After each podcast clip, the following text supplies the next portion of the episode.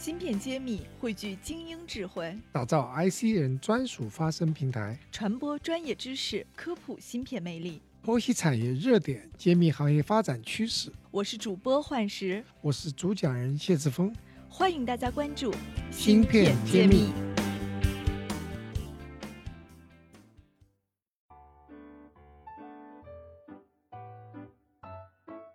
收听《芯片揭秘》，我是主播幻师。做《芯片揭秘》三百多期以来，大部分的嘉宾呢都是男性。其实这个行业也有着许多优秀的女性。今天我就请了几位女性代表，她们一直在用自己的方式为行业坚持奋斗着。让我们来听听她们的心路历程。这几位女性朋友呢，她们是来自优爱宝机器人生产经理兼工会主席毕全翠。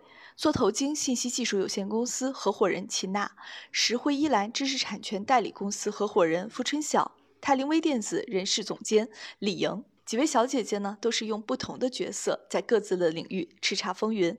那么，我们首先让各位小姐姐介绍一下自己以及她们所在的岗位，让我们的听众首先能了解一下。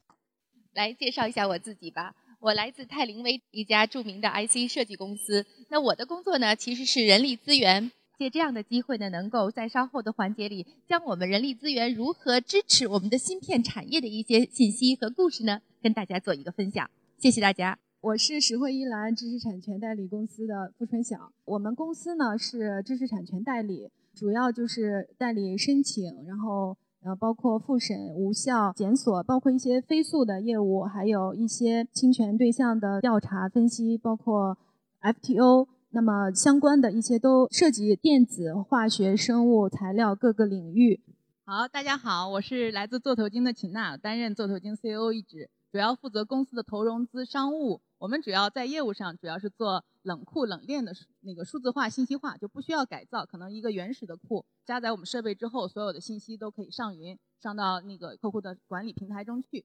大家好，我是来自优爱宝机器人的毕全翠。那个，我们公司属于工业自动化行业，可能说芯片，芯片对我们来说是一件非常重要的东西。今年这种大的环境下，疫情的情况下，芯片对我们来说真的是一心难求。非常感谢，就是有机会能够和大家一起探讨中国芯事，我们的新事。我们公司刚才说了是工业自动化行业，我们做什么的呢？是做工业机械臂和驱控模组的。什么叫驱控模组呢？就是一些电机的驱控马达上面的一些驱动程序，所以我在公司里主要负责的是生产啊。谢谢大家。好的，大家听完几位姐姐的介绍，是不是觉得我说的没有错？真的都是行业内的精英女性。那么我想问问各位姐姐，如果你们要来形容自己，你会用一个什么样的标签呢？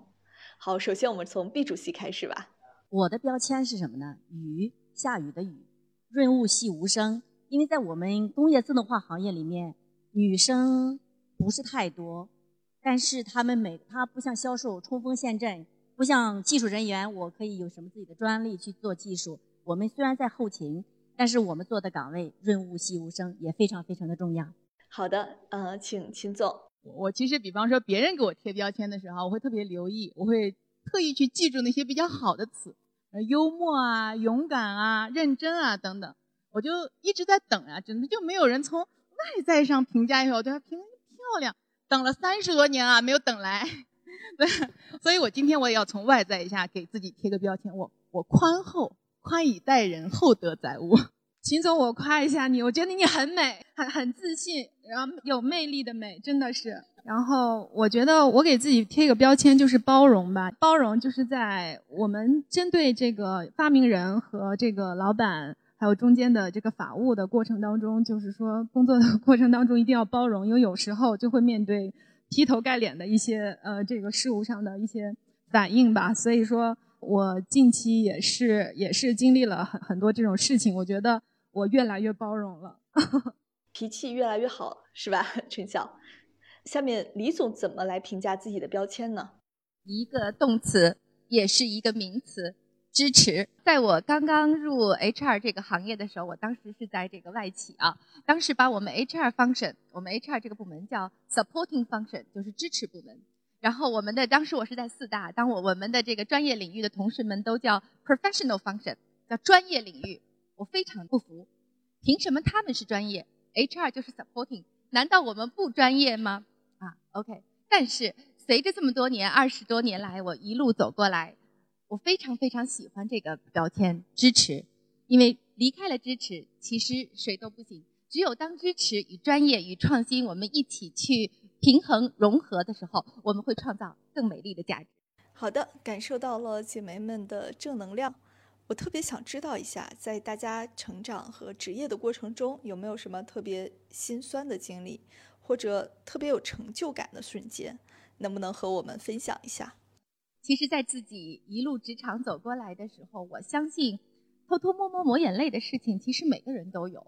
所以这一路走过来，我我其实真的不会回答这个问题，因为我觉得没有特别心酸，但是也没有特别辉煌。我觉得相对来说，其实这是一个。支持者一个支持的方式，HR 的一个角色吧，那就是我们会更平淡的去看待周围所有的事情，去给予支持，给予解决问题的方法，给予解决的一些的这个智慧，帮助去解决问题，去创造，去跨越很多的一个里程碑。所以，其实我我要逃了这个问题，那就是其实我真的没有觉得特别的辉煌或者特别的心酸，我所经历的就是一步一步脚踏实地，一直往前走。感觉特别像舒适讲的那种话，回首向来萧瑟处，也无风雨也无晴。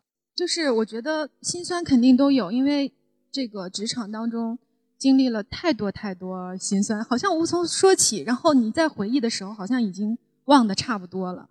因为很多心酸事的事情，当你今天可能以现在的心态再去经历的时候，你已经不心酸了，因为你那个心好像已经被撑得越来越大，就是会变得很平静了。能平静的面对各种事情来的时候，能处理平静的处理各种关系，然后好留着一部分心力回到家去面对孩子、面对老公，这种心酸和呃，所以这也是由心酸过后的自己心理成长的一个成就感。嗯，听下来，春晓这些年确实经历了很多的心酸，也不容易。但不管怎么说，都挺过来了。那么这就是一种成长，一种难得的历练。那么下面我们请秦总来聊一聊。来，这就是耿直的我上场了，对吧？心酸是这样的，就是我相信他们都不好意思说，但是我说的这件，他们肯定都经历过。我就是那个选择了做勇敢的妈妈的那个人，在孩子一岁的时候，分离焦虑症。我觉得他在焦虑，开了门出去，他在门里嗷嗷哭，我在门外面抹眼泪。关了门，我听见他在里面哭，我一路流着眼泪去公司上班。就现在想想挺狼狈的。然后我就我宽厚嘛，对吧？我开解我自己。这个小没良心他不是这样的，关上门一会儿他就不哭了，拿着玩具他也不哭了。嗯，可能你看他现在跟我哭这样，他想要玩具他拿不到，他也是这样哭，对吧？他做错事他也是这么哭。后来我发现这不是我开解我自己，这是真的。他其实没有分离焦虑症，有分离焦虑症的是我，对吧？所以现在当时觉得自己很心酸，我好可怜啊！我孩子我也不能陪，我要去上班，我公司里那么一堆事情，我客户还凶我。现在想想挺傻的，对吧？什么事情过不去，对吧？然后作为耿直的人，还在回答第二个问题，我就经常会有成就感。我出来创业，我第一款产品做出来，打一个手板，我想，哎呀，我太厉害了，牛逼 plus，我。然后我去参加个展会，我产品刚做出来，其实我心里没有底，它能不能卖掉？客户来了，拍桌子，我就要这个的，要多少多少套，钱到账上了，有成就感，我真的像像嫁闺女一样。哎，我觉得这个是学到了。你真的没有办法，所有的东西都做好预案。如果真的没有办法，那么真的就选择原谅自己，让我们期待更好的自己。好的，那么下面请毕主席来聊一聊。那个刚才听了秦总的那个心酸啊，其实我的心酸跟他有点像，就是在怀孕期间。那个当时我的妊娠反应特别大，到了公司吐一下继续工作，因为我负责的是生产生产经理。岗位是不可以离人的。那时候我们最面临的一个困难，还有一个是常州工厂基地的建立，就是上海有工厂，常州工厂建立，呃，可能重要一点就是不可或缺啊。那没有办法，所以吐完了马上去工厂。你也知道，在工厂里的话，难免会有一些味道，可能别人闻不到，对我来说刺激性很大，所以我就是待一会儿就去吐一下。所以那段时间差不多一个多月的时间，就是反反复复，反反复复。当时我也特别想跟别人一样，哎，我也休假吧。其实我有很多的假期，因为我经常会加班，我也想休假，但是没有办法，所以只能坚持过来。谢谢大家。您觉得作为科技圈的职业女性，需要什么样的特质呢？我觉得应该是认真吧？可能这个词刚才说男性、女性都会有，但是女性怎么说呢？我我我个人觉得可能偏向于因为女性她的心思会比较细腻，从认真的角度上或细腻的把握度上来，我觉得可能会优于男性。可能今天就把男性给得罪了。就是我没有更多的样本来说，就是说一定会怎么样。但是就从我们座头巾的妹子来说，我们座头巾的妹子会更细致，会更有柔韧度。我们大概百分之三十到四十的女性。她可能跟男性就是从生理上说就是天然的有差别，男性可能更有闯劲、更生猛，就是他会进的往前走的更快一点。但是可能你快了之后，你的很多问题，像硬件的问题，其实很烧钱的，可能很多问题他是不考虑的。但是有女同志、女开发人员在里面的话，他会考虑的很细致，他会把你这个整个流程一遍一遍的推演来来做这个事情。这种柔韧细致跟这种男性的果敢，然后冲劲儿放在一起，其实是互补的。当然，就是再往后退一步，从我本人的角度来说，我觉得这些优秀的特质其实不分性别。我也有比较细致的男同事，今天表扬一下他们。秦总刚刚说的这种叫精打细算，我知道他们公司的钱都是他管。好的，好的，春晓，我们这个行业百分之八九十都是女性，因为。呃，虽然它是这个芯片行业吧，算，但是它不算是芯片行业，是为芯片行业服务的这样一个服务业，法律服务业，法律呃和理工科背景要兼具的，所以说很多理工科背景的女性都会转行的话，很多会转到我们这个行业里来，因为它需要比较细致的呃这个态度和这个习惯，那肯定这方面男性会就像前几位老师说的是会弱一点，但是我想提的是。女性更应该注重的是那个合作和沟通，因为有时候也是可可能是我自己的感受，就是有些女孩子可能在年轻的时候会有一种更倾向于竞争，会在心里暗暗较劲的那种习惯。那我觉得其实合作一定是大于竞争的。那合作的前提就是要沟通，沟通不论你的情绪哪怕已经要爆爆掉，就脾气已经要爆掉了，但是你的沟通还是远胜于不沟通。就不要憋着，或者说你哪怕吵架，可能都是一种沟通。那沟通非常重要，没有沟通的一切都没有它的基础了。所以我觉得合作和沟通特别的重要。好的，下面请李总。我特别啊赞同陈晓的这个看法。其实我们都在这个芯片的大产业里。这里加一句话，这个几位姐妹的这个介绍，我发现啊，这里存在着我们非常棒的一群伙伴啊。比如说我们设计的这个芯片和我们公司的这个我们 IP 产业。那其实要请春晓这样的专业人士帮助我们去申请更多的这个 IP。那实际上我们确实也已经申请到了很多国内外的这个著名的 IP 奖项。那么我们的这个秦总呢，其实是我们非常重要的客户。所以我刚才有听了以后，我就开始心里痒痒了。我得把我们的业务伙伴、我们的业务团队的同事们介绍给我们秦总。那说到我们毕主席呢，其实他是我们非常重要的产业链上的伙伴，因为很多我们应用了的产品要会在这个他们的这个整体产品去应用，然后去生产出来。所以没有如果没有这样棒的这样的产业公司的话，我们的这个芯片的设计以及相应的应用。就没有办法去 deliver 出来，所以也是非常棒。今天有机会能够跟他们站在一起，所以今天坐在这儿，我得要借这个机会都把他们感谢一下。我听完他们的介绍以后，我非常的投入，而我投入是跟我们的产业、我们公司的这个技术、我们的产品有直接关系的。而投入这两个字，其实就是想我啊，我所想到的女性的一一个非常重要的特质。那无论是在工作还是生活，其实女性的这份投入。绝对超过百分百。我觉得刚才姐妹们都已经将她们对生活、对事业的整体的投入，已经展现的非常的完美了。你们看好你们现在从事的方向吗？姐姐们，你们判断一下未来会有什么样的一个趋势？嗯，之前的介绍呢，我给大家有一个这个这个小小的一个 milestone，就是说我呢这二十多年的人力资源的工作了。但是呢，在二前一半，我都是在这个著名的五百强呀、外企啊，这个一些著名的这个国际呃国际性大的公司，走的是这个咨询产业。那么在差不多将近十年前，啊，一个偶然的机会，让我加入到了这个半导体的产业，而让我有幸进入到一个全新的一个领域。其实我当时是下了很大的决心的。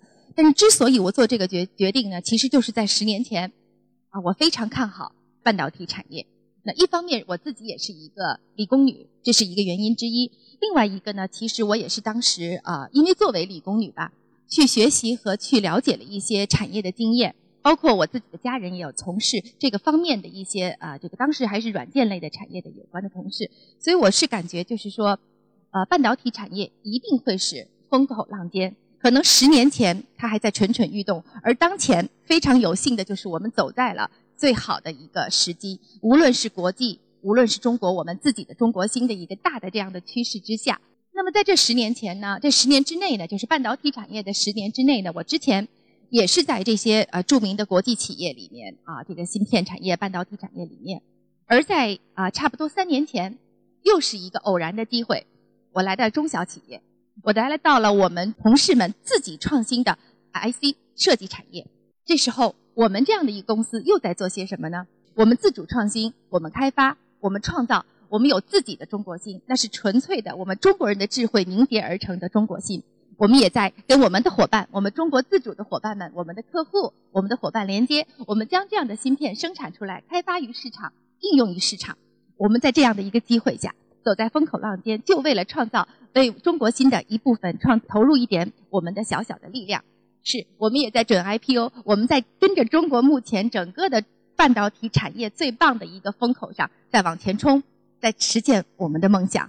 因为我跟李总私下也是好朋友，我对他的情况了解的多一点，所以我稍微给大家爆个料。那时候是拿着高薪。四大爷那个收入特别高，那时候他做了一个选择，进入到了中芯国际。十年前，那时候中芯国际应该说薪资待遇非常差，我是觉得也很替他高兴。每次选择都非常坚定，懂得自己想要什么，获得的也非常有价值。